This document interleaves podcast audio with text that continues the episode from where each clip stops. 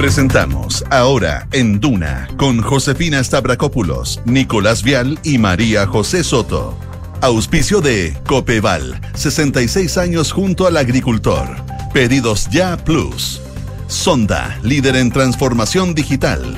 Y Credicorp Capital, servicios financieros. Duna, sonidos de tu mundo.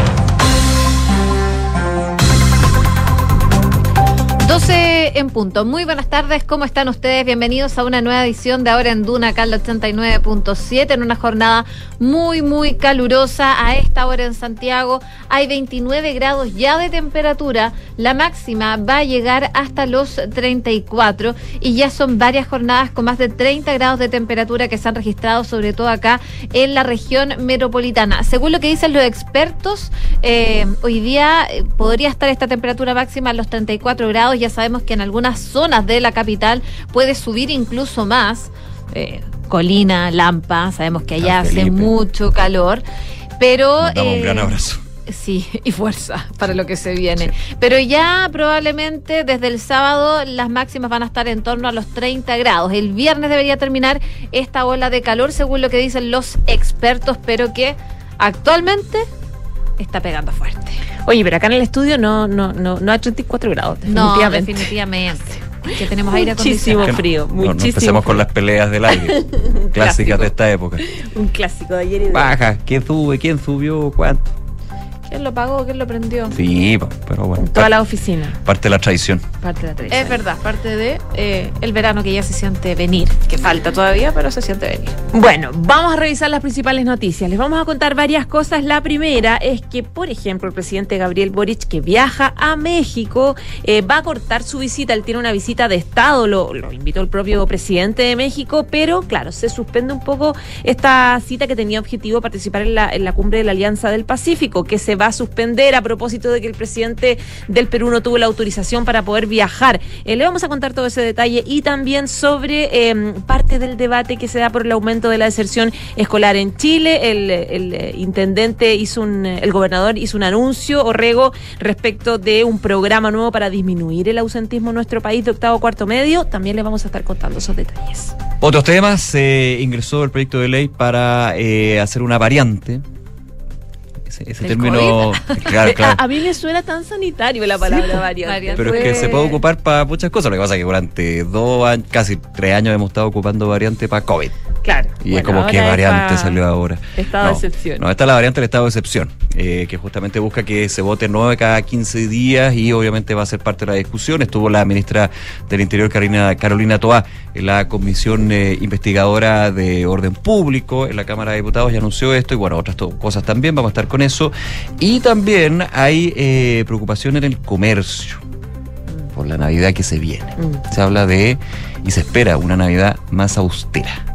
Sí. Que obviamente para el comercio es una situación compleja porque, como sabemos, se juegan el todo por el todo en esta fecha. Sí, viene, vienen tiempos austeros y difíciles, porque lo dijo la propia OCDE en esta jornada. Sí, que no hemos estado ya austeros desde hace tiempo. Sí, es verdad. De hecho, que dice que ubicó a Chile entre los seis países que van a vivir, que vamos a vivir una recesión y pide foco en contener la inflación.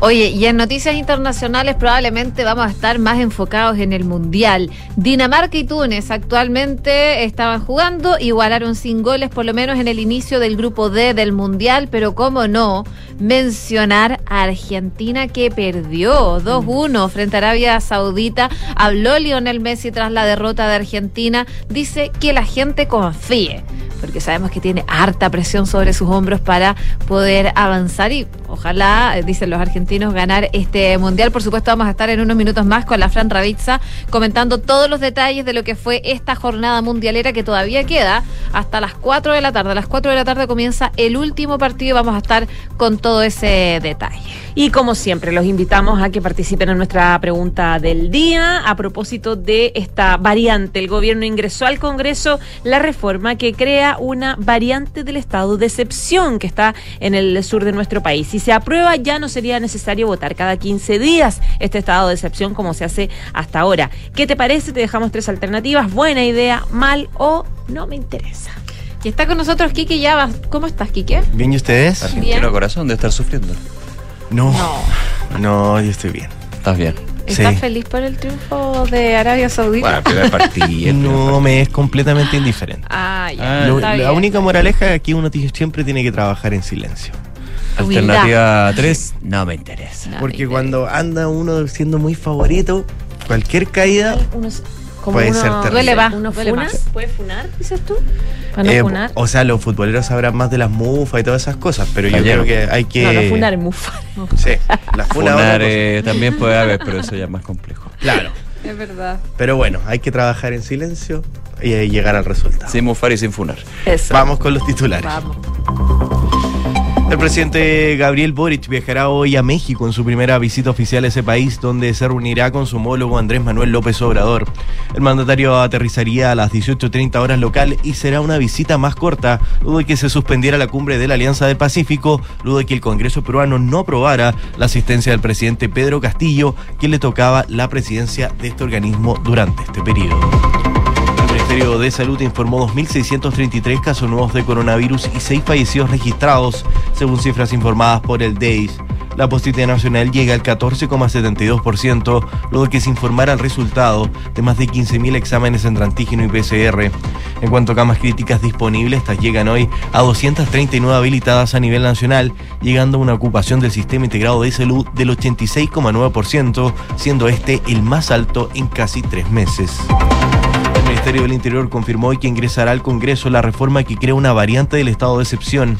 La noticia fue dada a conocer por la ministra del Interior, Carolina Toá, durante una sesión en la Comisión de Resguardo de Orden Público de la Cámara de Diputados.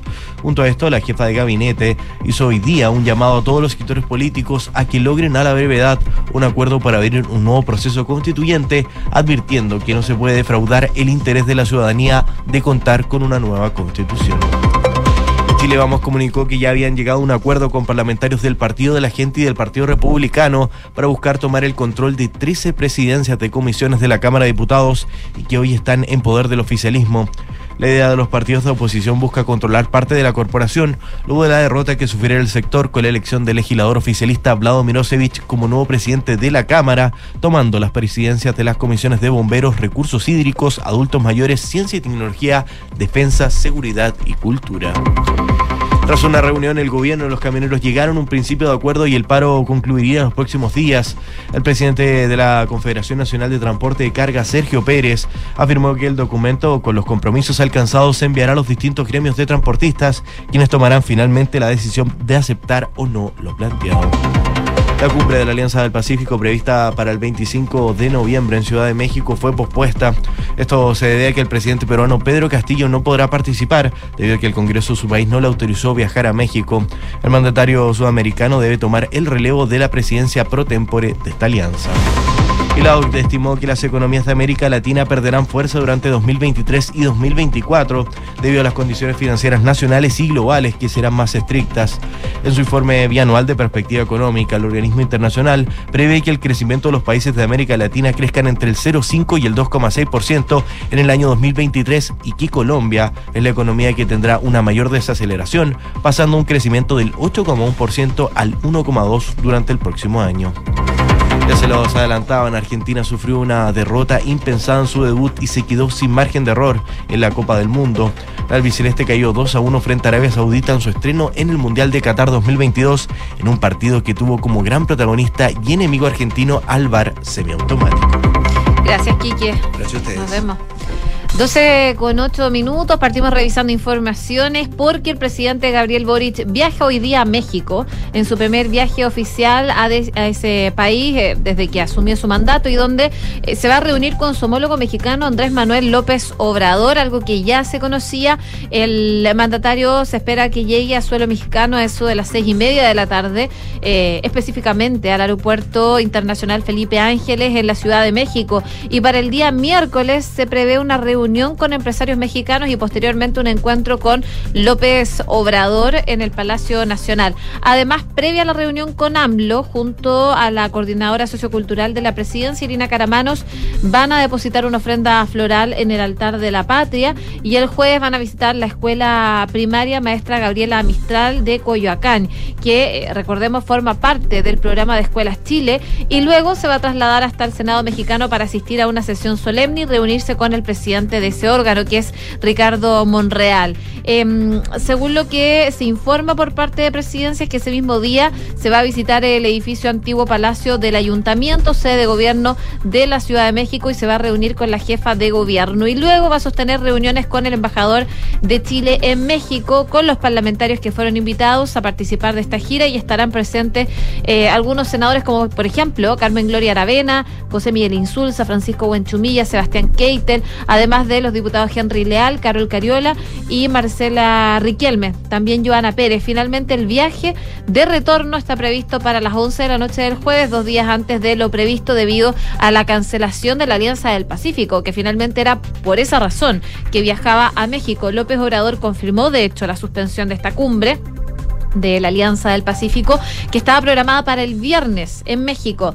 Pero claro, tras la negativa del Congreso de Perú de permitirle mm, viajar al presidente peruano a esa instancia, finalmente se tuvo que suspender la reunión porque dicen desde México, porque no les permitieron al presidente de Perú asistir y a él le correspondía la presidencia de ese órgano. Eh, aquí se supone en México le iba a recibir y estaban explorando la posibilidad de hacer el acto en Perú para que pueda participar finalmente eh, Pedro Castillo. Además de la visita de Boric, López Obrador también recibirá al colombiano Gustavo Petro, así como al gobernador de eh, Ecuador, Guillermo Lazo, quien busca integrarse al bloque comercial. Pero claro, se baja esta cumbre por la negativa del Congreso de Perú de dejarlo viajar a México para participar en la Alianza del Pacífico, algo que vamos a ver cómo se maneja ¿eh? finalmente para que se pueda hacer eso, lo que decía el presidente de México, probablemente se va a hacer en Perú. Claro, porque va a ser presidente de Perú, pues entonces va a tener la De la presidencia. instancia, Sí, claro, de la claro. Alianza. Si no, se podría haber hecho de otra forma, quizás telemática, pero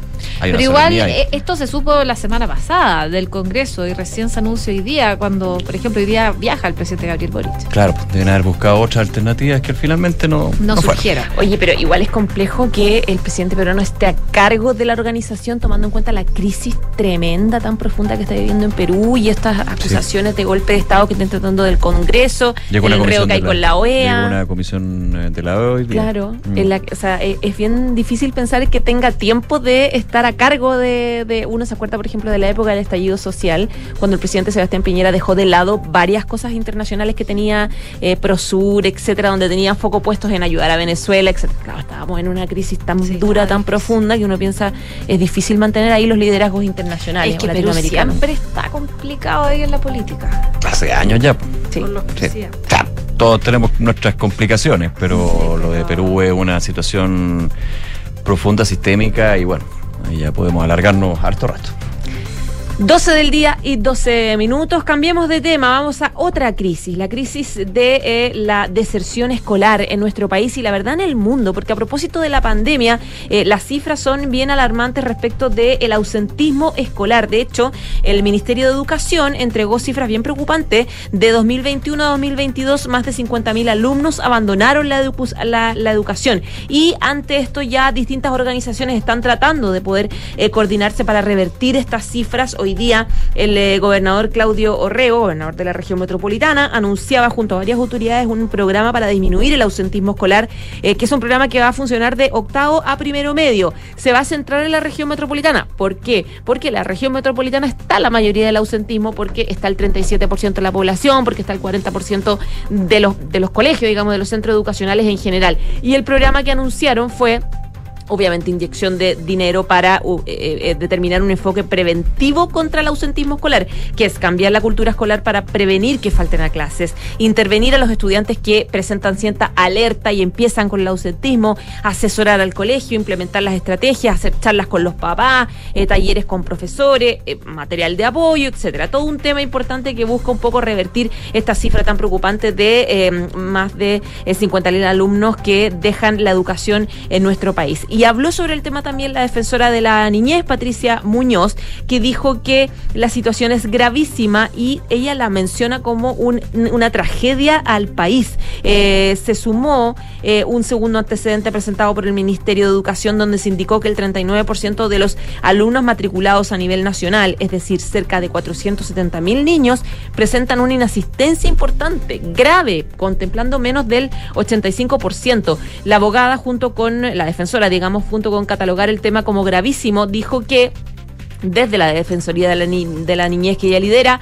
eh, habían advertido ya esta situación. Dice, nosotros lo venimos diciendo desde que comenzó la pandemia, eh, dice que tuvo en algún minuto reuniones con el ministro Figueroa, exministro de Educación, con el ministro eh, Blumel, exministro de Interior, para poder hablar sobre el tema. Yo pedí una instancia específica para abordar el tema educacional con todos los actores, con UNICEF, con UNESCO, etcétera. De esta forma, según lo señalado por la defensora de la niñez, en esa época ya existían 130, 131 mil niños, niñas y adolescentes que se encontraban en una situación de deserción escolar. Y ella habla de una tragedia país, o sea, cuando tienes niños eh, que entran al colegio y no pudieron ver a sus compañeros, o sea, niñitos de kinder, de primero básico, segundo, que pasaron estos dos años, no aprendieron nada. Los niveles de aprendizaje son brutales, advirtió ella, pero no solo eso, sino que la lectoescritura y las matemáticas, para ponerlo en términos academicistas, sino que todo lo que involucra el, vínculo de la generación de identidad propia, pero colectiva, socialización, etcétera, está particularmente crítico en nuestro país. Ahora, eh, la en la actividad de que encabezaba el, gobernador Orrego, buscaba las razones, qué pasó, digamos, esto, esto, esto, estos años de deserción escolar, por qué se produjo esta cifra tan importante. Y sabes que había un especialista ahí en la conferencia que decía que en general todavía no hay evidencia científica en el mundo de lo que realmente generó eh, eh, la, pandemia. y la deserción. Y hablan de que, claro, obviamente lo lógico te indica que la situación económica hizo que muchas familias tuvieran que eh, desordenarse económicamente y muchos niños ayudar económicamente, un retroceso. pero todavía no hay una razón o una causa formal o científicamente comprobada, porque en todo el mundo, claro, o en todo el mundo hubo, hubo este proceso, esta cifra de deserción escolar. Habiendo clases presenciales o no que es un poco el también, porque aquí se decía, bueno, como hubo un tiempo sin clases presenciales, bueno, a nivel internacional sí hubo. Entonces, hay que ir viendo, y depende de cada país también. O sea, hay cosas bien, bien, hay que personalizar el análisis y es bien delicado lo que hay que hacer en ese sentido. 12 de la tarde con 16 minutos. Eh, Chile, país de temblores, lo sabemos, pero también país de volcanes. Y hay un monitoreo constante de la cadena de volcanes en nuestro país, los que se ven, los que no se ven.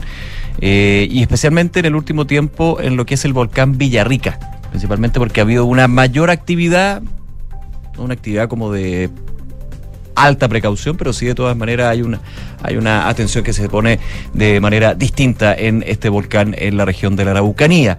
Bueno, a raíz de esto, la sesión de Comité de Gestión de Riesgos de Desastres convocó a distintas autoridades eh, para eh, evaluar medidas preventivas y coordinar acciones ante una eventual erupción se pone en este caso. Es mejor prevenir que curar. Eh, autoridades como Carabineros, la PDI, Fuerzas Armadas, además de las Secretarías Regionales Ministeriales de Salud, Agricultura, Energía, Medio Ambiente, Obras Públicas, Vivienda, entre otros.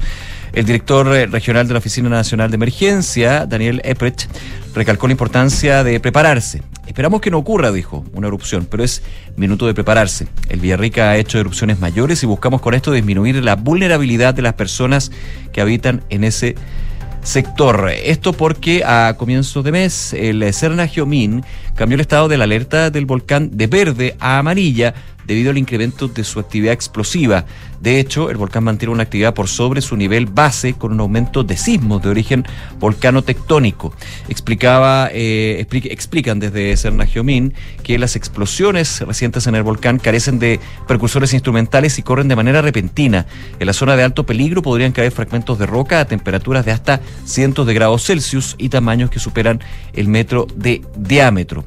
La ONEMI por eso informó que este jueves a las 10 de la mañana se va a realizar una prueba del sistema de alerta de emergencia en el sector para celulares en la comuna de Villarrica.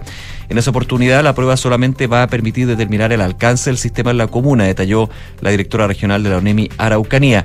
Si a las personas no les llega el mensaje, es muy importante que puedan ingresar al sitio web de ONEMI en la sección Prueba SAE y comentar ahí si su celular no ha recibido la prueba. Es solamente una prueba del sistema de alerta temprana para ver si efectivamente logra abarcar lo que es eh, toda la zona que comprende una eventual zona de emergencia ante, insisto, el condicionar, una eventual erupción o movimiento mayor de, en este caso, el volcán Villarrica. Esto se va a realizar entonces el jueves, este jueves a las 10 de la mañana ahí en ese 12 con 19 quiero hablar de cifras porque en lo que va del año, Carabineros ha detenido a 3.125 personas por ocultación de placa patente, tanto de vehículos como de motos, algo que se ha hecho habitual, que Mm. se ve constantemente, sobre todo en las autopistas, y eso lo están fiscalizando. Y estas cifras las daba esta mañana el jefe de zona metropolitano de Carabineros, el general inspector Carlos González, en el balance que entrega la policía uniformada todos los martes. Explican que es una situación que es muy grave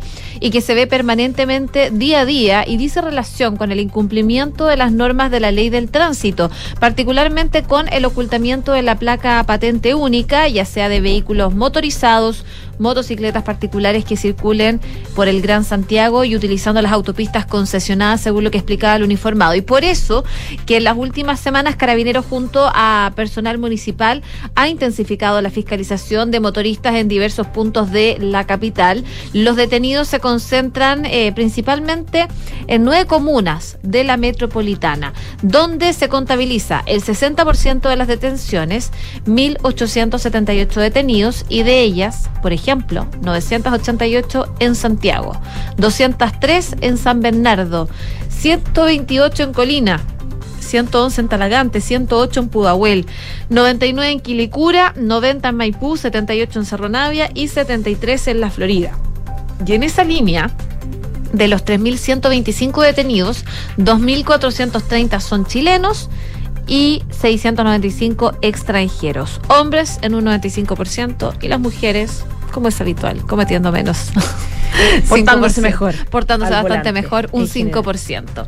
De los detenidos, 46 sujetos presentan más de una detención por este delito. O sea, es algo que se hace reiterativo. Y en ese sentido, eh, el más eh, prolífico es un sujeto de 40 años que le dicen el gato, que tiene su haber 43 detenciones policiales, entre las cuales figuran 12 por orden judicial, 12 por robo, 8 lesiones, 3 por receptación, 2 amenazas y una infracción de ley de armas. O sea, y, y una infracción por ley de droga, otra amenaza a carabinero y una por violación de morada también. Claro, la ¿Cómo esa patente persona está. La patente es por algo. libre? Bueno, la patente es como la parte pequeñita de todas las detenciones que ha tenido esta Es persona. Causa-efecto. Totalmente. Bueno, parte de las cifras que dan a conocer desde Carabineros en cuanto a personas detenidas por ocultación de placa patente.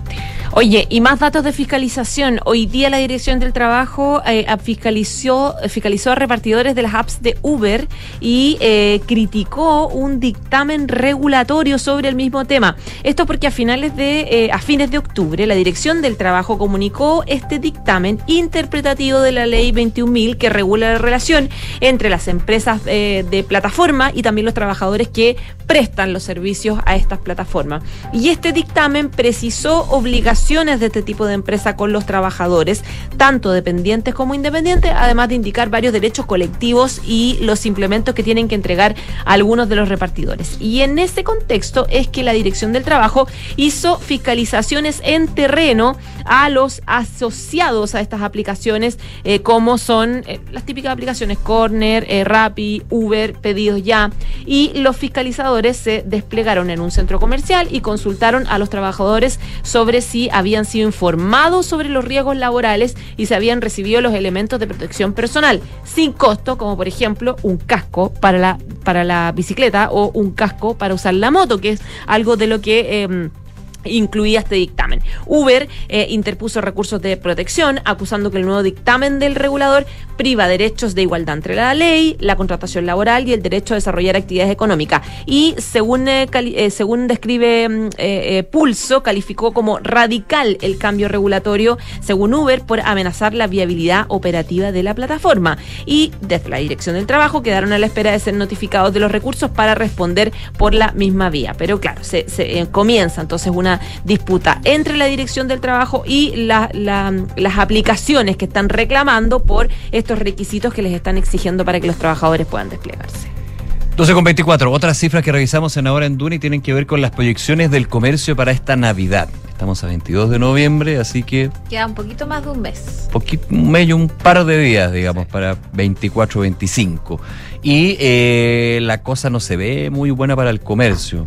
Por lo menos desde la estimación que hace la Cámara Nacional de Comercio, estuvieron conversando en Radio Concierto esta mañana con su presidente Ricardo Meves, quien eh, evalúa dentro de las proyecciones de que va a ser bastante más austera que años anteriores y eso obviamente para el comercio no es una proyección muy favorable.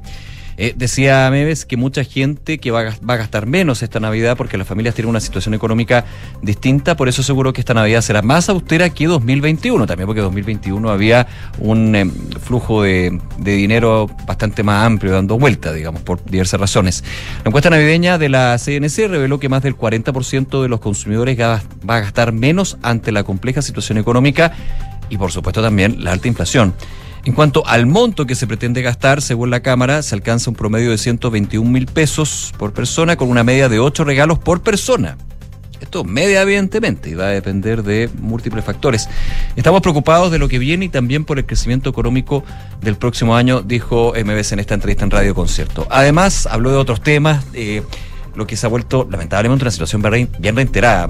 Eh, atracos, hechos de, de- delictuales en centros comerciales a plena luz del día, con, con balas, con, con- con- para una película. Todo, sí. Película de terror. Claro, de hecho recordemos que los últimos días en Mall Plaza Norte, también en Mal- Mall Plaza Oeste, eh, se dieron estas situaciones. El presidente de la Cámara Nacional de Comercio dijo que estamos a puertas de una nueva Navidad y no nos podemos enfrentar a nuevos hechos como los que vimos el fin de semana. Reconoció el presidente de la Cámara Nacional de Comercio que el gobierno ha avanzado en materia de seguridad, sin embargo dice los delincuentes avanzan más rápido. El Ejecutivo tiene que avanzar muchísimo más rápido, dijo. Hay recursos de inteligencia para detectar en forma previa, tiene que haber un ente coordinador que tome la información y lo analice en tiempo real. Sin seguridad, ¿quién va a querer invertir en nuestro país? Dijo. Si no tenemos inversiones, se va a estancar la economía. Oye, hablando de inversiones, de economía, les quería contar un informe que da a conocer la Organización para la Cooperación y el Desarrollo Económico, la OCDE, que recortó aún más que hace dos meses su previsión económica mundial para el próximo año. Y en específico para Chile, dijo que verá reducido su Producto Interno Bruto en 0,5% en 2023 y que el crecimiento para este año será de 1,9%. Otros cinco países miembros de la OCDE también verán reducido su crecimiento el próximo año, en particular por el impacto de la guerra en Ucrania. Entre ellos está Alemania, Reino Unido, Suecia, Finlandia y Letonia. Y en su informe de perspectivas publicado también, la organización calculó que el crecimiento del PIB mundial se va a ralentizar seriamente, al pasar del 3,1% este año al 2,2% el próximo. Y además, la recuperación de la que calificó como la mayor crisis energética desde 1970 eh, tardará, dicen, llegar, ya que en 2024 ese crecimiento solo va a subir un discreto 2,7%. Así que no solo para Chile se ve complicada la situación económica, sino que también para el resto del mundo.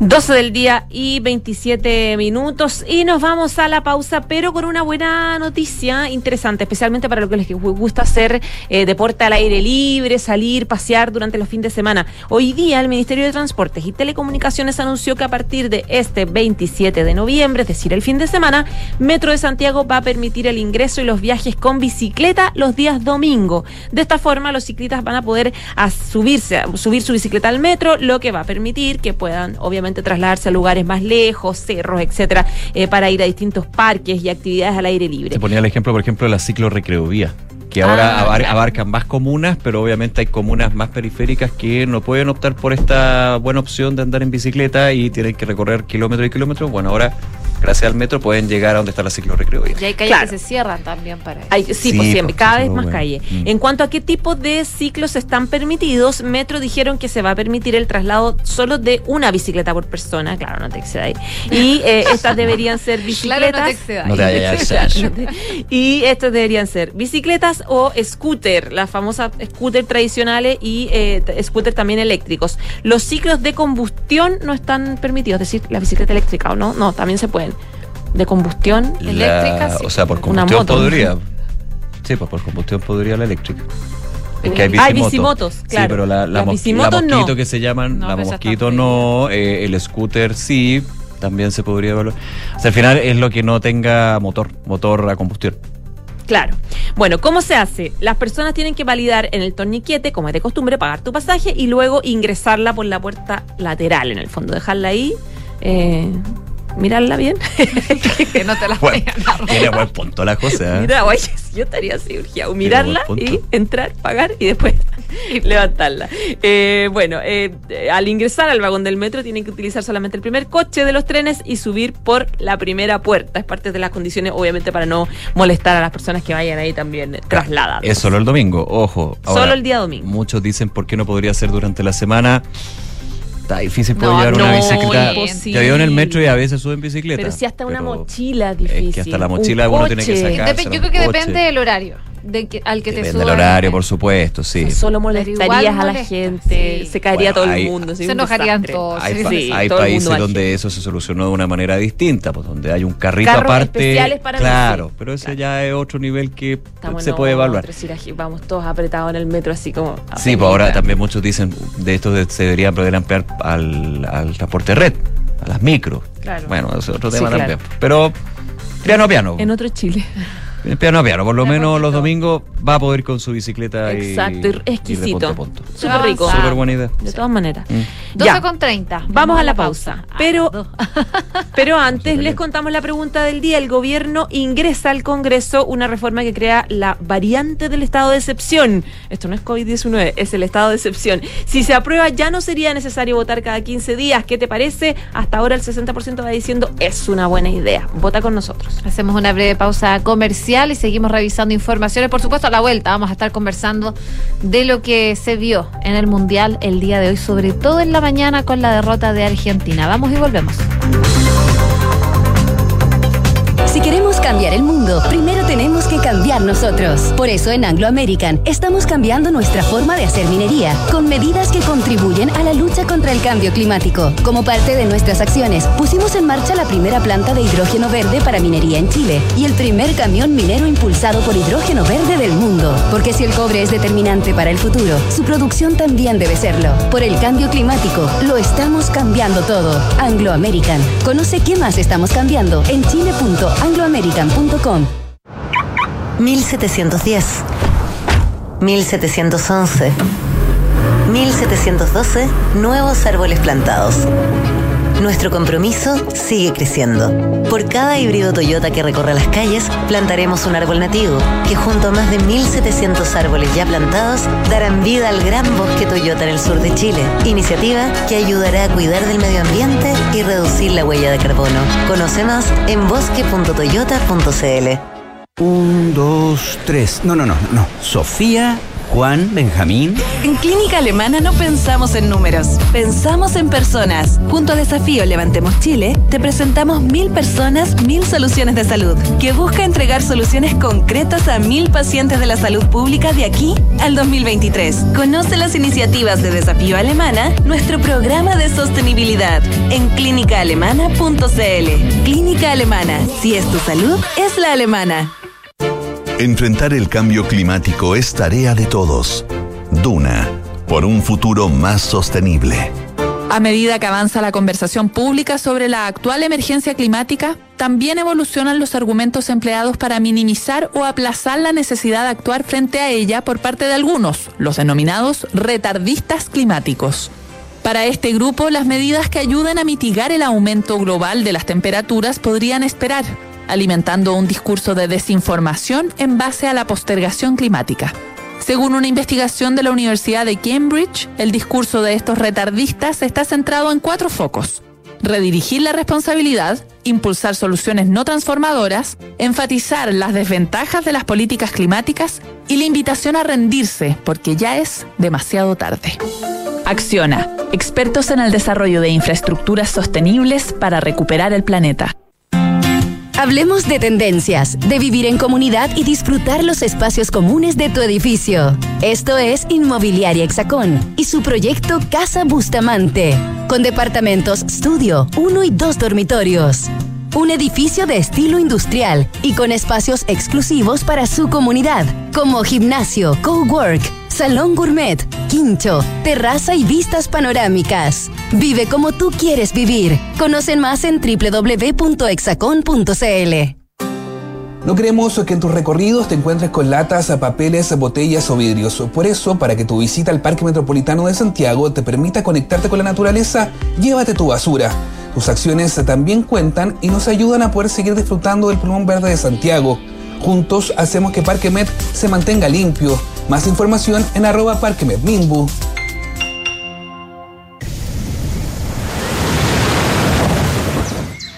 Descubre Mazda BT50, una pickup 4x4 con un diseño pensado en ti, que te llevará de donde estás hasta donde quieres estar. Mazda BT50, diseñada para inspirar tanto como tú. Feel alive. Mazda, Dargo Center.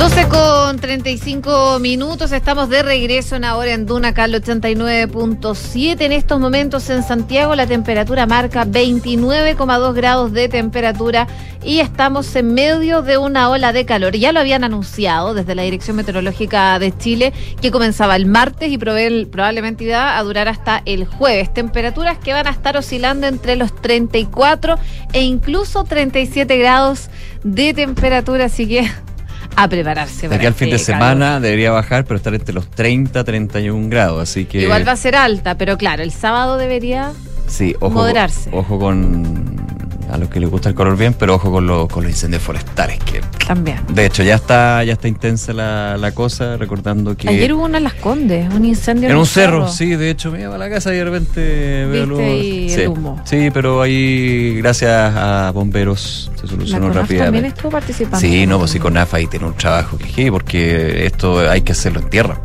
Tú puedes tener el supertanker, el Gulf, pero... Pero hay que hacerlo pero tienes que tener a gente ahí en la faena. Sepa. Ya, pues, 12 con 36. ¿Vamos al deporte? Datos, estadísticas y curiosidades. Todo lo que necesitas saber sobre Qatar 2022 está en Duna Mundial con Francesca Ravizza.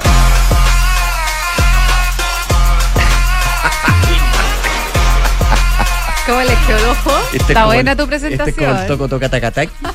Esta mejor. Mejor, yo también encuentro. Esta fue una búsqueda exhaustiva de trap árabe. Está buenísimo. Esto es trap árabe. Esto es trap árabe. Qué rebusca. Aguántate, bailita. ¿Sí o no? Está bien, bueno. Bien, lo mejor, para, lo mejor para ti. Sí. Oye, ¿por qué estamos en modo mundial? Y hoy día quedó demostrado que los mundiales son otra cosa y que el fútbol es impredecible. Totalmente. Porque Argentina cayó ante Arabia Saudita 2 a 1 en un partido que fue hasta ahora el golpe a la cátedra del Mundial.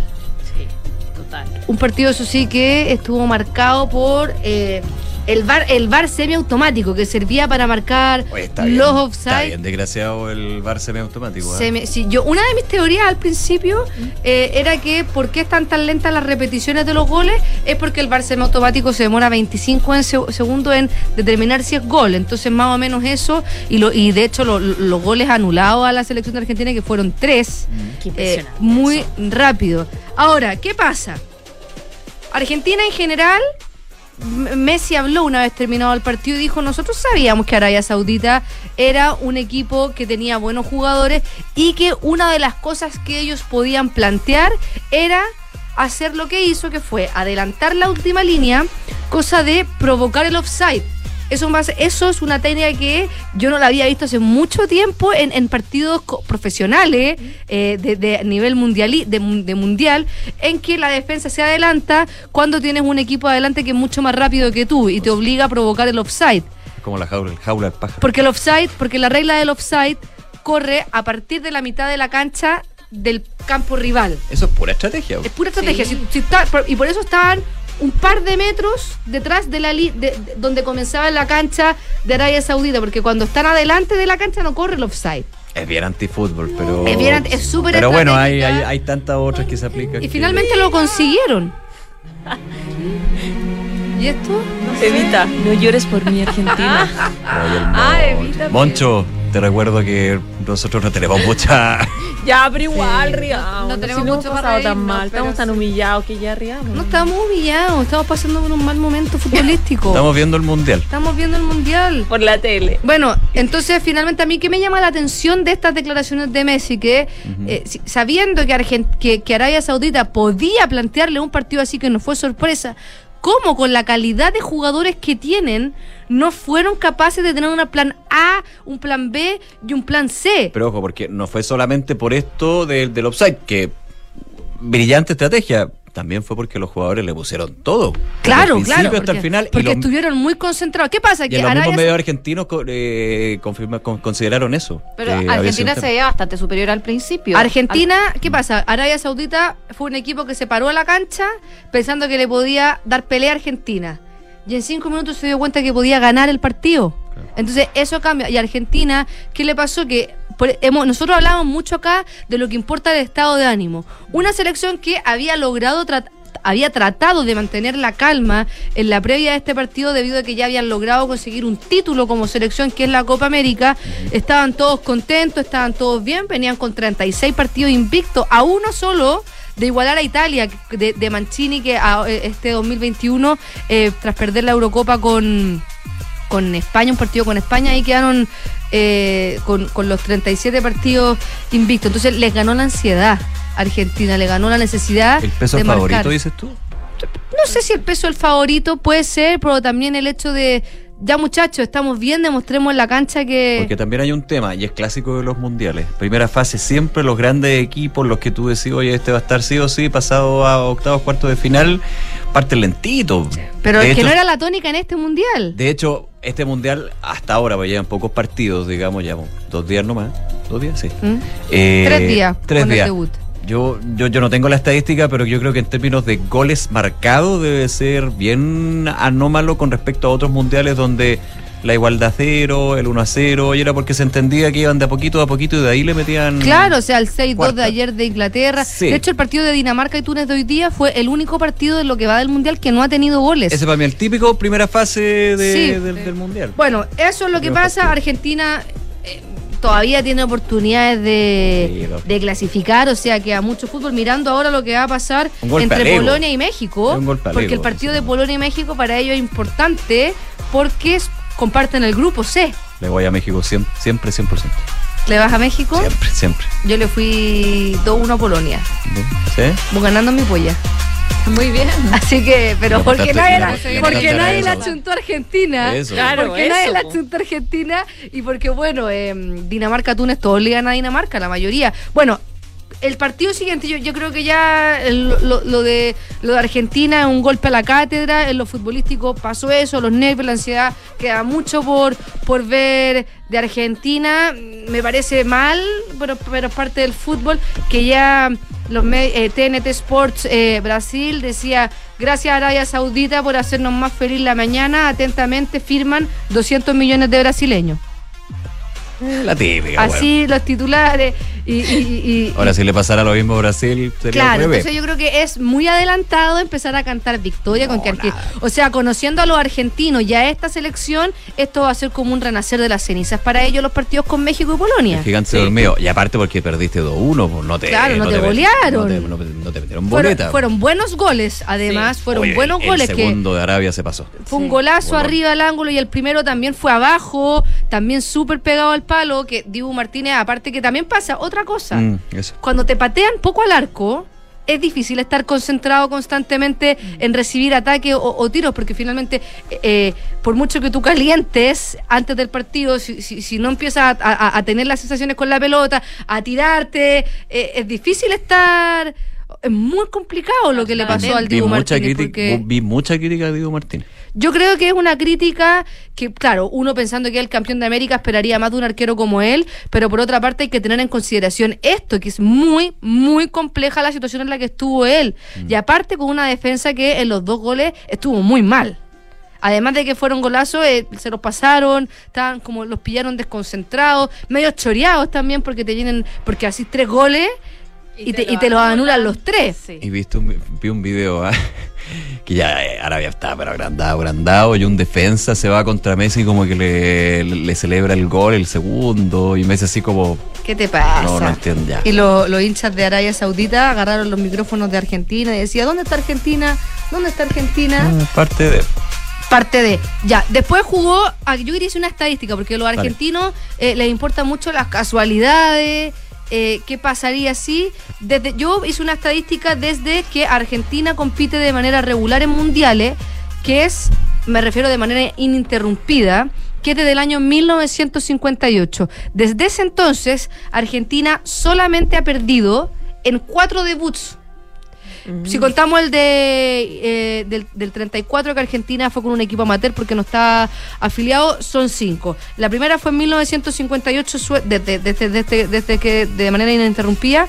Suecia 1958, donde cayeron 3-1 ante Alemania Federal y ahí no pasaron la fase de grupo. En 1974 cayeron 3-2 ante Polonia, que comparten grupo eh, en este mundial, y quedó novena. Llegaron a la segunda fase de este mundial. En Italia 90 perdieron 1-0 con Camerún, llegaron a la final y perdieron la final contra Alemania Federal por 1 a 0. Así que esa es más o menos la estadística que tiene Argentina, no está nada dicho, ha llegado a finales, incluso habiendo su partido debut. Y Dinamarca y Túnez fue un partido que estuvo sin goles, eh, un, un- un empate justo, las dos selecciones eh, también llegaban con la presión de Argentina viene de perder, o sea, tampoco puedo tirar toda la carne a la parrilla. Y finalmente empatar, empatar- empataron sin goles en un partido que estuvo marcado por el regreso a competencias interna a torneos internacionales de Christian Eriksen, el jugador danés que se desplomó en la Eurocopa la hace 500 días. Había desplomado que también marca el último campeonato internacional de Dinamarca sin contar la Nations League y también los partidos clasificatorios donde también jugó Eriksen. Un Eriksen que muchos le han dicho, ¿cómo te arriesgas a seguir jugando a este nivel? Si es que casi te muere. Dice, estoy enamorado del fútbol, no, no, no puedo. Finalmente él fue operado, eh, jugó los 90 minutos y, está bien. O sea, se veía, está jugando en el Manchester United, compañero de, de Cristiano Ronaldo.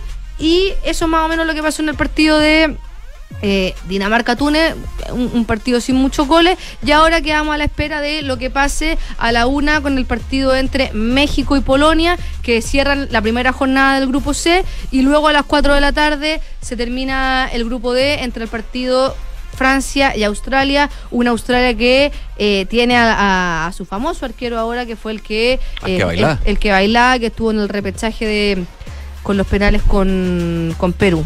Recordemos que eh, Oceanía, no porque juegan, ay me enredé, pero Eh, Australia. en- Australia, pero es que no sé si Australia juega por Oceanía o juega por Asia, porque a, a veces juega Oceanía es. es Oceanía, bueno, que la duda, pero. porque por- está en Oceanía, pero Sí, a veces no, sí, compite es para que a veces compite. Sí. Claro. No, pero Oceanía, ¿no? Bueno, la, la cosa es que ahí, tienen un repechaje, si es que Oceanía un repechaje y ahora para el próximo mundial va a haber un cupo directo para, para los mundiales ahora que, que hay más Parece que por selecciones. Asia. Otra, otra cosa, mientras la José ahí nos ayuda con... Sí, por favor, que me. me porque a mí me entró la duda, porque a veces ha competido por, por Asia. Bueno, oye... Por Asia, sí, porque, mm, porque hay varias notas que dicen por qué Australia compite en las Sí, eliminatorias. Asia, Ah, ya, perfecto. Entonces Gracias. no he dicho Oh, nada grande, respecto. A lo mejor ahora cambia, que tienen un cupo directo.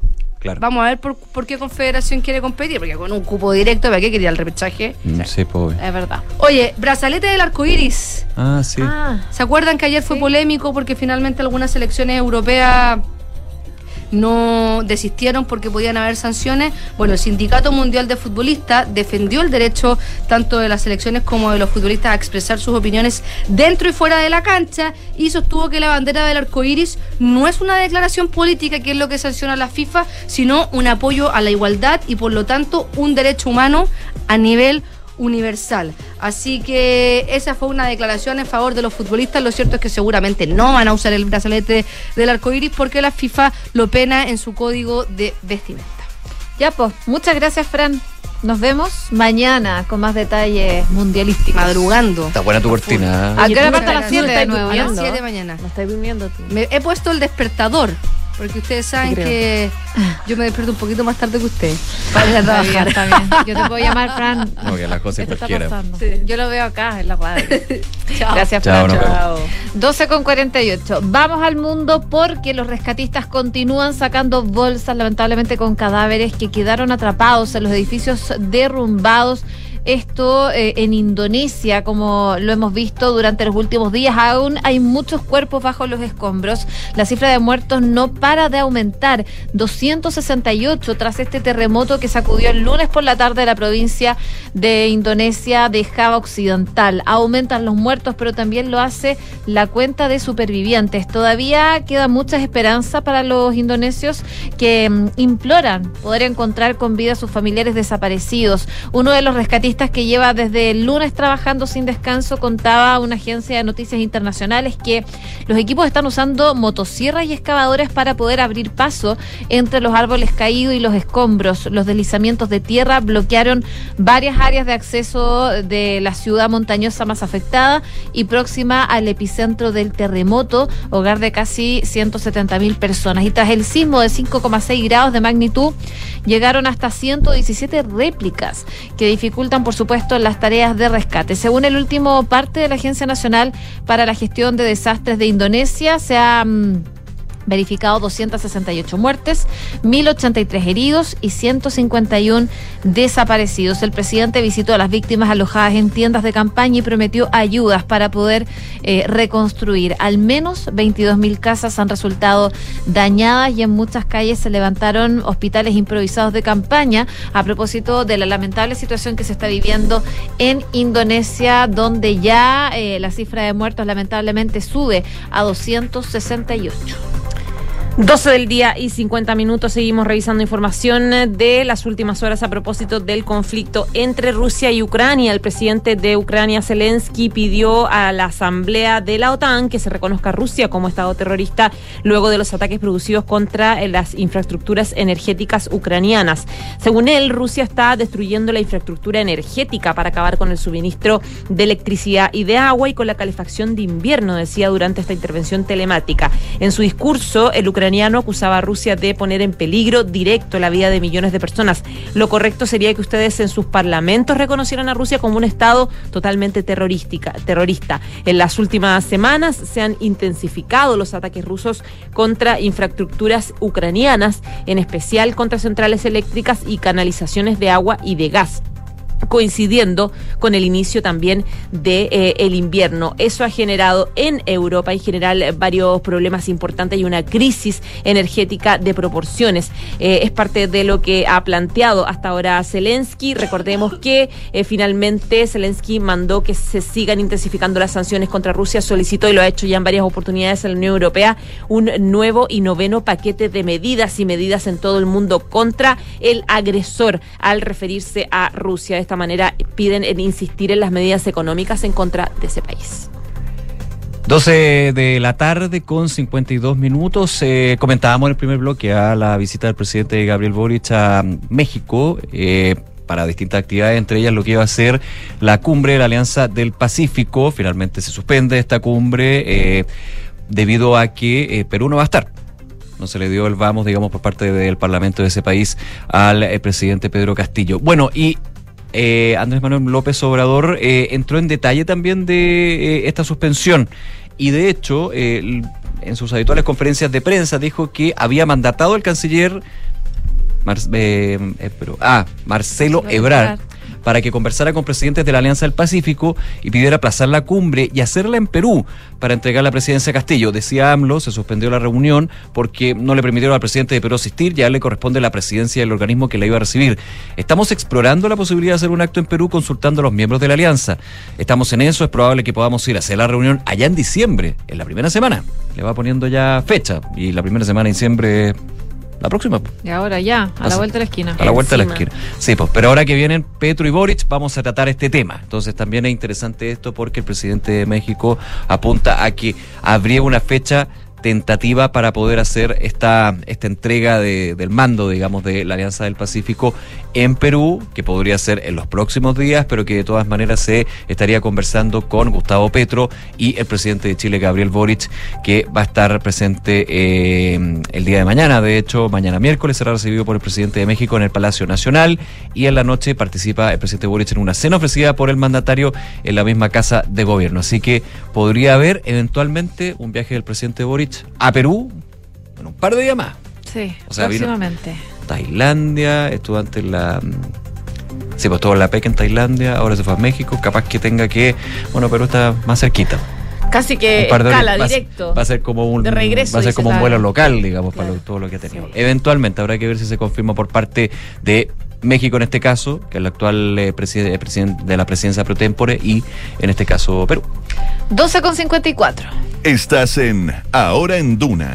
Hoy hoy día y por supuesto tras un amplio trabajo prelegislativo el gobierno ingresó la reforma constitucional que crea una nueva variante del estado de excepción constitucional de emergencia. Esta información fue confirmada eh, por la ministra Carolina Toá durante una sesión, de hecho, en la Comisión de Resguardo de Orden Público de la Cámara y según lo que explicaba, esta iniciativa eh, va a ser discutida en primera instancia por el Senado. Lo que decía también la jefa de gabinete sobre este estado de emergencia mismo, que se ingresó ya al Parlamento, entra por el Senado. Esto eh, dice lo que estuvieron trabajando en sede prelegislativa para tener una nueva variante del estado de emergencia que permita una aplicación más adecuado al tiempo y a la realidad que estamos teniendo hoy día.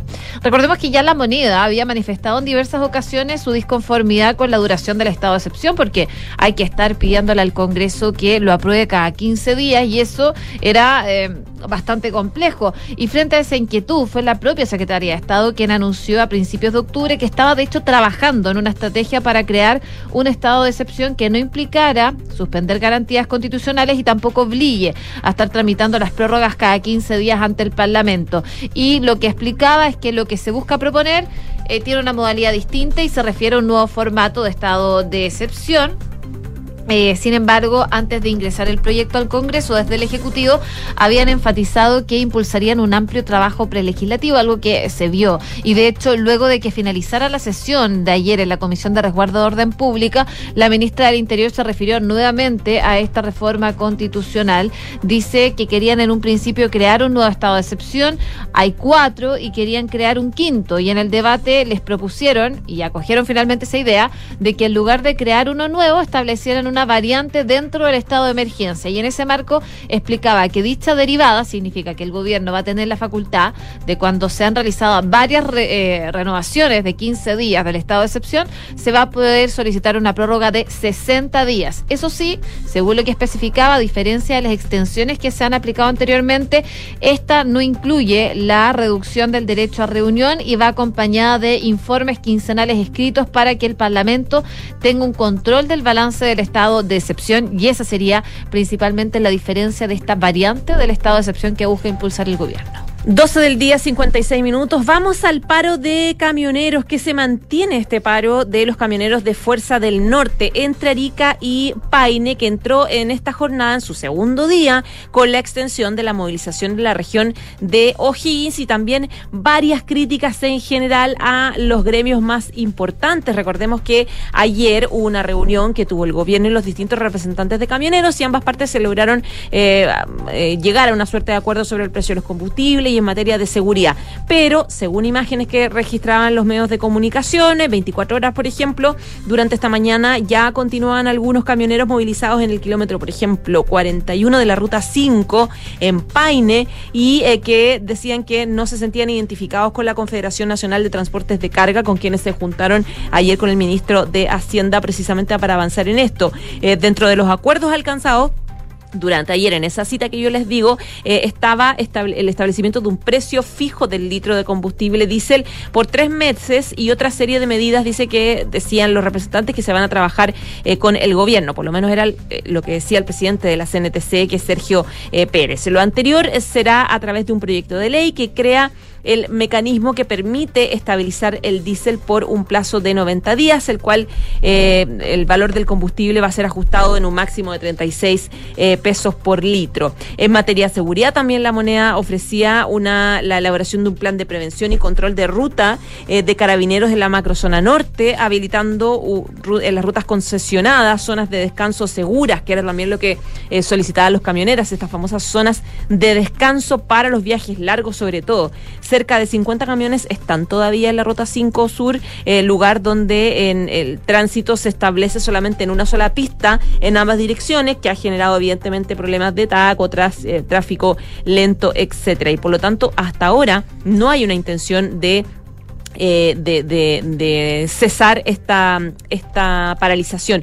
De hecho, leía una declaración que hacía Bio Bio desde Paine, Marcelino Pérez, que es presidente de la agrupación de propietarios de conductores de Paine, que decía que con el gobierno no tienen ningún arreglo, ningún acuerdo que la CNTC, que es la Confederación de Transporte de Carga, eh, no los representa. Dice él, lo que hizo Pérez, el presidente de la CNTC, y compañía, es negociar para ellos, no nos representan en nada. Que les quede claro, pertenecemos a la Asociación Fuerza del Norte, Cristian Sandoval es nuestro presidente. De esta forma se complica la situación para la moneda que en algún minuto de ayer de- eh, mencionábamos, eh, de alguna forma han logrado sortear, eh, hablando con los grandes gremios, digamos, poder frenar esta movilización, pero que todavía tiene ahí su- sus diferencias y sigue movilizado. 12,59. Antes de irnos a la pausa, dólar. Está movido dólar.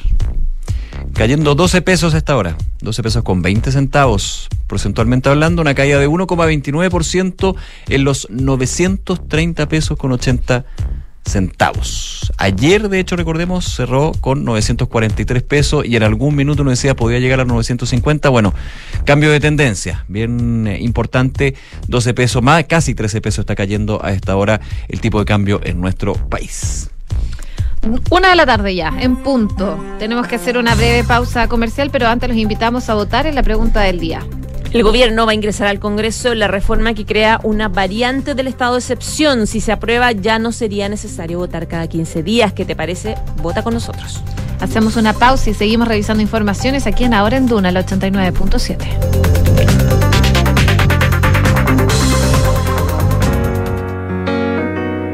En Sonda, trabajamos para que disfrutes tu vida, impulsando la innovación y el desarrollo de soluciones que acompañen la transformación digital de las organizaciones de hoy.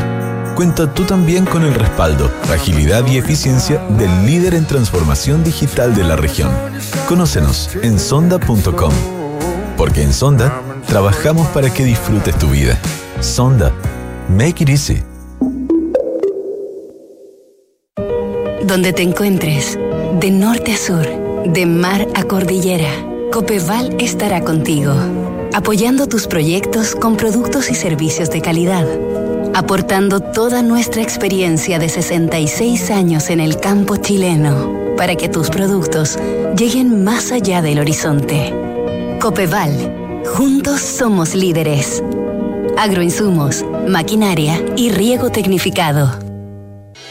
En Credicorp Capital nos centramos en ser aliados estratégicos de nuestros clientes para cumplir sus objetivos con nuestro portafolio de inversiones de carácter global. Siente la confianza invaluable de contar con asesores financieros que le agreguen valor a tus decisiones. Conoce más sobre nosotros en credicorpcapital.com.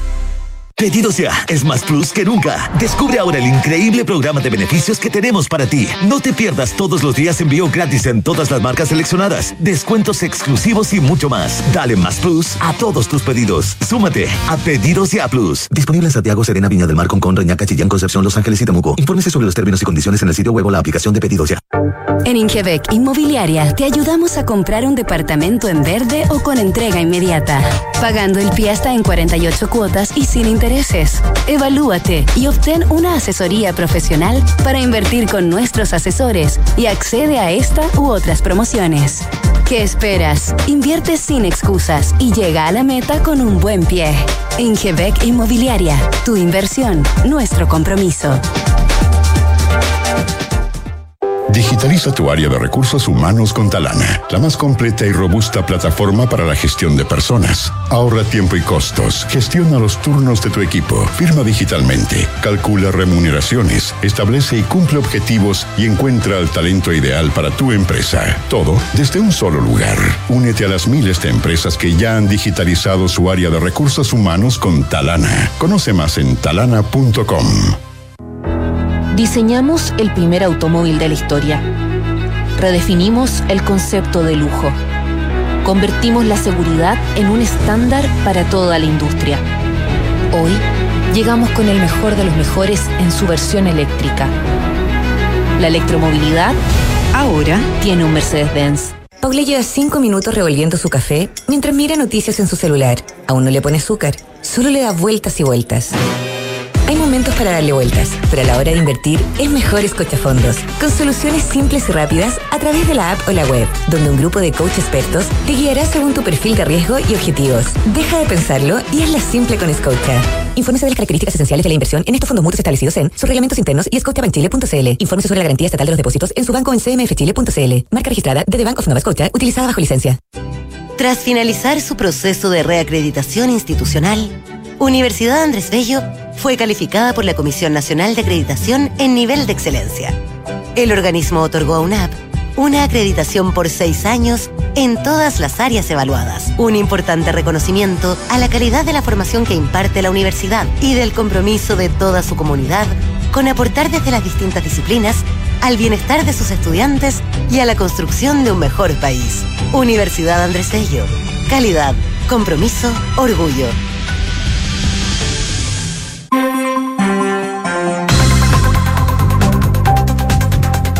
Una con cuatro minutos, estamos de regreso en ahora en Dunacal 89.7. A esta hora en Santiago la temperatura marca 29 grados, la máxima va a llegar hasta los 34. Y ya estamos con Kiki Yabar nuevamente para hacer un resumen de las principales informaciones en los titulares.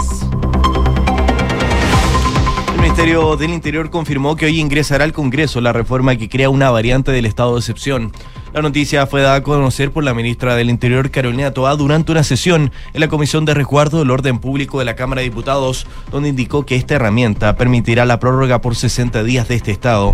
Junto a esto, la jefa de gabinete hizo un llamado a todos los sectores políticos a que logren también a la brevedad un acuerdo para abrir un nuevo proceso constituyente, advirtiendo que no se puede defraudar el interés de la ciudadanía de contar con una nueva constitución. Y Chile Vamos comunicó que habían llegado a un acuerdo con los parlamentarios del Partido de la Gente y del Partido Republicano para buscar tomar el control de las presidencias de 13 comisiones de la Cámara de Diputados y que hoy están en poder del oficialismo.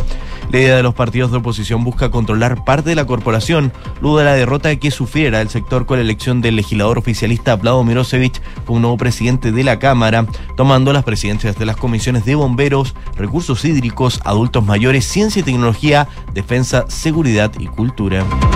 La ministra de Interior, Carolina Toá, junto a su par de la Secretaría General de Gobierno, Camila Vallejo, expresaron su rechazo hacia el intento de la oposición de obtener la presidencia de al menos 13 comisiones de la Cámara de Diputados a través de la censura de sus actuales líderes, todos oficialistas. La Secretaría de Estado indicaron que lo ideal es que prevalezcan las dinámicas internas de la corporación y que no prime el terreno político en típicas y agotadoras disputas de poder. El ministro de Transporte, Juan Carlos Muñoz, anunció que el Metro de Santiago permitirá el ingreso de los viajes con bicicleta todos los días domingos a partir de este. De esta manera, todos quienes se trasladen en este medio de transporte podrán utilizar las 136 estaciones de metro los días domingos durante todo el, el horario de servicio, es decir, entre las 8 de la mañana y las 23 horas, donde se permitirá una bicicleta por persona en el primer vagón del tren. Y Gazprom amenazó con cortar sus flujos de gas a Europa a través de Ucrania la próxima semana cuando las bajas temperaturas invernales incitan a los europeos a comenzar a aprovechar sus reservas de gas. El productor ruso dijo a través de Telegram que algunos volúmenes de gas destinados a Moldavia se mantienen en Ucrania y advirtió que limitará los volúmenes de tránsito a partir del 28 de noviembre correspondientes a la cantidad de gas que no a los clientes de Moldavia. Recordemos que la ruta también es utilizada para el transporte posterior del gas a Europa ya que se encuentra en muy reducidos. La OCDE estimó que las economías de América Latina perderán fuerza durante 2023 y 2024 debido a las condiciones financieras nacionales y globales que serán más estrictas. En su informe bianual de perspectiva económica, el organismo internacional prevé que el crecimiento de los países de América Latina crezcan entre el 0,5 y el 2,6% en el año 2023 y que Colombia será la economía que tendrá una mayor desaceleración, pasando un crecimiento de 8,1% al 1,2% durante el próximo año. Muchas gracias, Kiki. Gracias a ustedes. Una con ocho minutos. Bueno, lo comentábamos. Ayer el presidente Gabriel Boric finalmente designó a José Morales, eh, persecutor jefe de Santiago Norte, como el candidato a fiscal nacional para ser votado por el Senado. Recordemos que eh, la Corte Suprema elaboró una quina y de esa quina el presidente elige al candidato que después tiene que ser votado por la Cámara Alta. Y de esta forma entonces va a ser el Senado el que deba avisar por dos tercios el nombre del abogado de la Universidad Central, que cuenta con estudios de Derecho Penal, en Seguridad y Defensa, en Derecho Administrativo, eh, Sancionador y Argumentación Jurídica. Pero ahora, lo que muchos se preguntan es que, qué pasaría si el Senado rechaza el nombre de Morales. Y hoy la vocera de la Corte Suprema, Ángela Vivanco, explicaba los escenarios ante esa decisión. Ella decía, explicando que se dispone en la ley del Ministerio Público que la quina vuelve a la Corte Suprema, se retoma una competencia, dijo Vivanco, eh, Vivanco explicando que para completar la quina se escoge a uno de entre los 12 postulantes que eh, finalmente quedaron atrás, que no fueron nominados porque eran 17 en total los que estaban eh, postulando para esta carrera y estar dentro de la quina. Luego, su oficia al presidente de la República, eso sí precisó que sería solo uno y no dos. Esto ante la duda de que eh, previamente el abogado del ex eh, fiscal Rodrigo Ríos, quien había sido escogido dentro de la quina, declinó el proceso y anunció su baja. Ríos em, adujo motivos en su momento personales y solo quedaron cuatro en la quina de los cinco que eligió la Corte Suprema.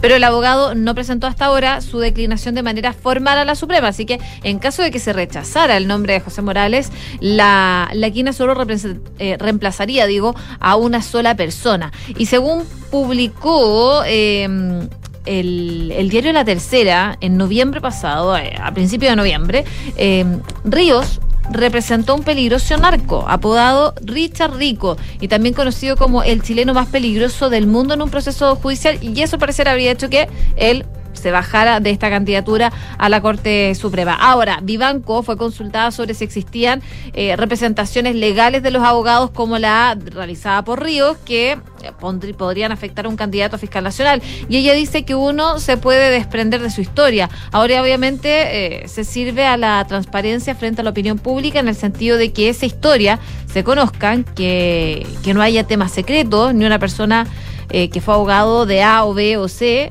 que se sepa. Si una persona en su ejercicio estuvo en una cosa u otra, que se sepa, decía. Y obviamente que ello va a conducir a que tengamos un perfil de fiscal nacional que querríamos tener, o un ministro, o cualquier cargo que sea. Ahora, si uno eh, quiere excluir personas de la posibilidad de postular al Ministerio Público, a Fiscal Nacional, entonces tiene que establecer inhabilidades legales, las cuales no existen. Las inhabilidades son las que son conocidas por todas, pero no hay inhabilidades asociadas a las causas que la persona ha tenido. Bueno, fue parte de lo que destacaba Ángela Vivanco respecto de esta designación que hace el presidente Gabriel Boric. También Vivanco eh, destacó el nombramiento de Morales, realizado por el presidente. Dice, bueno, él optó por una persona que trabaja en el Ministerio Público, que además tuvo una muy buena votación en la Corte Suprema y eso no era mandatorio para él. Ha dado una señal de elegir una persona muy votada en la Corte Suprema y además interna del Ministerio Público. Así que eh, uno se imagina que ve con buenos ojos la designación que hizo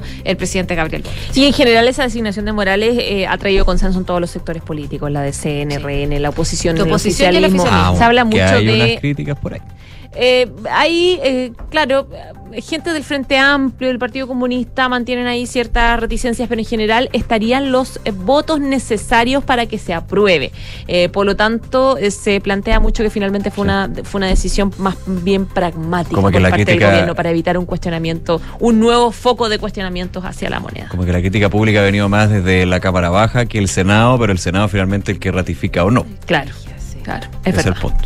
Oye, hablando del Senado y de la Cámara de Diputados, les quiero contar algo a propósito de este anuncio de censura que hicieron ayer las, eh, eh, el Chile Vamos, eh, la oposición reunida, eh, a eh, 13 comisiones de la Cámara de Diputadas y Diputados. Recordemos que de todas las bancadas ayer anunciadas, desde Bópoli hasta Republicano, anunciaron que iban a buscar quedarse con la presidencia de estas comisiones. Recordemos que las comisiones de Hacienda, Seguridad, de Salud, etcétera, de las cámaras son importantes porque de alguna forma van marcando las pautas de prioridades, de discusiones, de inicio de los debates de los proyectos. Entonces, es importante mejorar y, tener una coordinación eh, directa eh, de la moneda con esas comisiones, que son a través de sus presidentes los que organizan las tablas, eh, y por lo tanto, desde obviamente que a, la moneda le sirve tener a, a su representante eh, oficialista. Y en ese sentido es que los legisladores de la oposición dijeron ayer que quieren salir adelante de este acuerdo original y que quieren vetar varias anunciar la censura de varias comisiones para poder quedarse con las presidencias. Hablaron sobre el tema las afectadas por este cambio eventualmente, que son las ministras de la moneda. La ministra del Interior, Carolina Toá, con su par de la CGGOV, Secre- Secretaría General de Gobierno, Camila Vallejo, expresaron su rechazo a esta idea de la oposición. La ministra de Interior dijo que el Parlamento tiene sus dinámicas y estas dinámicas permanentemente se, se producen. Lo que es importante, dice ella, es que los presidentes de las comisiones se evalúen por su gestión y no simplemente como herramientas de tironeo político. Tuvimos experiencias similares en la administración anterior cuando producto de una descoordinación de la oposición de la época, eh, que era mayoría, el diputado Diego Paulsen se convirtió en presidente de la Cámara y se, se mantuvo presidente eh, porque nunca hubo votos para censurarlos. Dijo, ojalá eso prime el luchar en, vez de luchar por el tironeo político, decía la ministra del Interior, quien agregaba que evidentemente esto no ayuda nada eh, a la política nacional y se enmarca más en las típicas ya agotadoras pequeñas peleas de poder, decía la ministra. Este tipo de amenazas no colabora en el prestigio tampoco del Congreso ni en la recuperación de la legitimidad, reclamaban ambas ministras.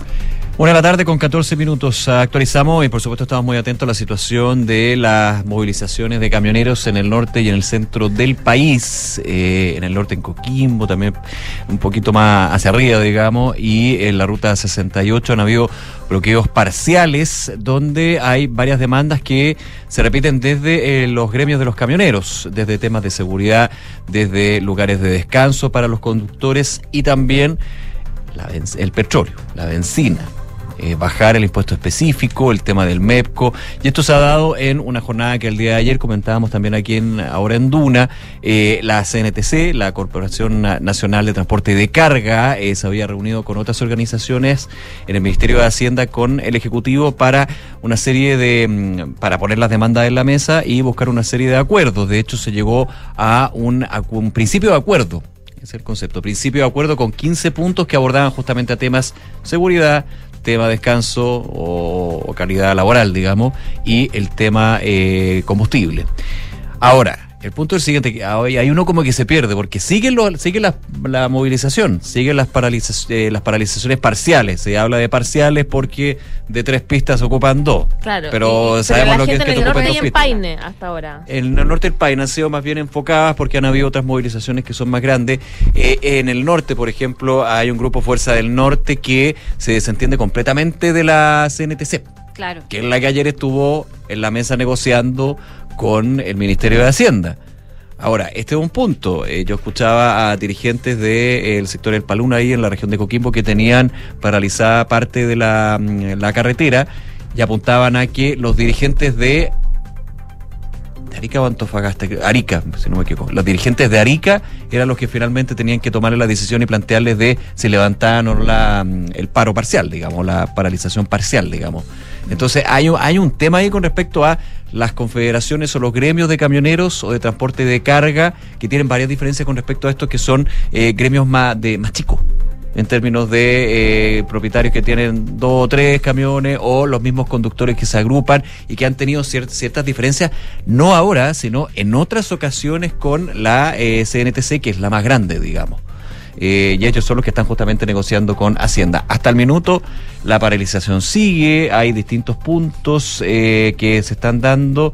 Eh, hasta, habrá que esperar qué pasa, pero de todas maneras no es tan fácil porque, insisto, hay gremios que están en Santiago negociando, pero que se desentienden los del norte y los del centro que tienen paralizado la carretera. Ahora, finalmente hay dirigentes que están en contacto en sí y eh, de- por lo menos desde el norte consideraban que era insuficiente lo que sucedía porque había un eh, aplazamiento en términos de aumentar lo que era mm, la situación del combustible, en términos del impuesto, pero decían que por un par de meses no era suficiente. Son tres meses, si no me equivoco. Eran tres meses, Eran tres meses lo que se había propuesto, porque claro, aquí hay un tema. Hay algunos sectores que ya están levantando la voz y oiga, el tema del combustible afecta a todos.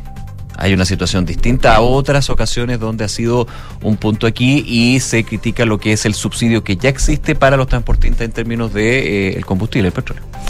Una con 18. Oye, hablando de eh, presupuestos, eh, llegó el presupuesto a- al Senado, la ley de presupuesto 2023. eh, la instancia comenzó a sesionar a eso de las 10 y media de la mañana para escuchar la intervención del ministro de Hacienda, Mario Marcel, quien dio cuenta de los ejes principales de esta propuesta y adelantó que el Ejecutivo presentó 41 indicaciones. Esto no solo con el fin de reponer eh, partidas como la del Ministerio del Interior, además de montos ligados a educación, cultura, agricultura, según lo que explicaba, sino que también además para corregir indicaciones que dice, a su parecer, son inadmisibles. Además dijo que estas en muchos casos están recogiendo una preocupación que se manifestó en la discusión previa, frente a lo cual plantean alternativas a que, a su entender, recogen el espíritu de la discusión. Recordemos que hubo eh, varias partidas claves que se rechazaron en la Cámara de Diputados y en ese escenario llega finalmente el proyecto de ley de presupuesto hoy día al Senado.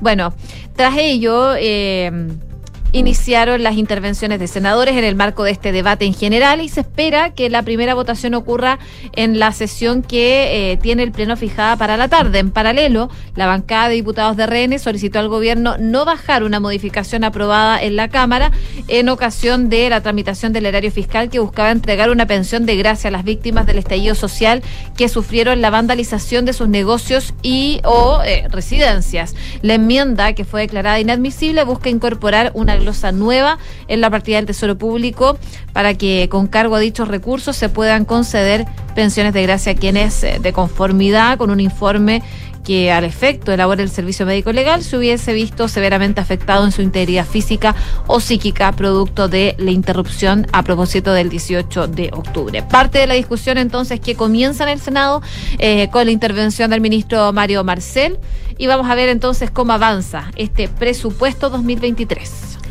Una de la tarde, 20 minutos, nos vamos. Les contamos los resultados de la pregunta del día. El gobierno ingresa al Congreso una reforma que crea una variante del estado de excepción. Si se aprueba ya no sería necesario votar cada 15 días. El, no, el 50% dijo mala idea, el 33,3% buena iniciativa y el 16,7% no me interesa. Cupeval, 66 años junto a la agricultura, aportando los agroinsumos, maquinaria y riego tecnificado para que tus productos lleguen más allá del horizonte. Encuéntralos en sus 24 sucursales desde Copiapó a Puerto Varas o en www.copeval.cl. La transformación digital de tu negocio nunca estuvo en mejores manos. En Sonda trabajan para que disfrutes tu vida innovando y desarrollando soluciones tecnológicas que mejoran y agilizan tus operaciones. Conócelos hoy, Sonda Make It Easy. Y pedidos ya es más plus que nunca. Descubre el increíble programa de beneficios que tiene para ti. Envíos gratis en todas las marcas seleccionadas, descuentos exclusivos y mucho más. Súmate a Pedidos Ya Plus. Términos y condiciones en el sitio web o en la app de Pedidos Ya. Credit Corp Capital es un holding dedicado a la prestación de servicios financieros con presencia en Colombia, Chile, Perú, Estados Unidos y Panamá. Conoce más en creditcorpcapital.com. Bien, a continuación, cartas notables, luego la segunda edición de Información Privilegiada. Nosotros nos reencontramos mañana desde las 12 en Ahora en Duna.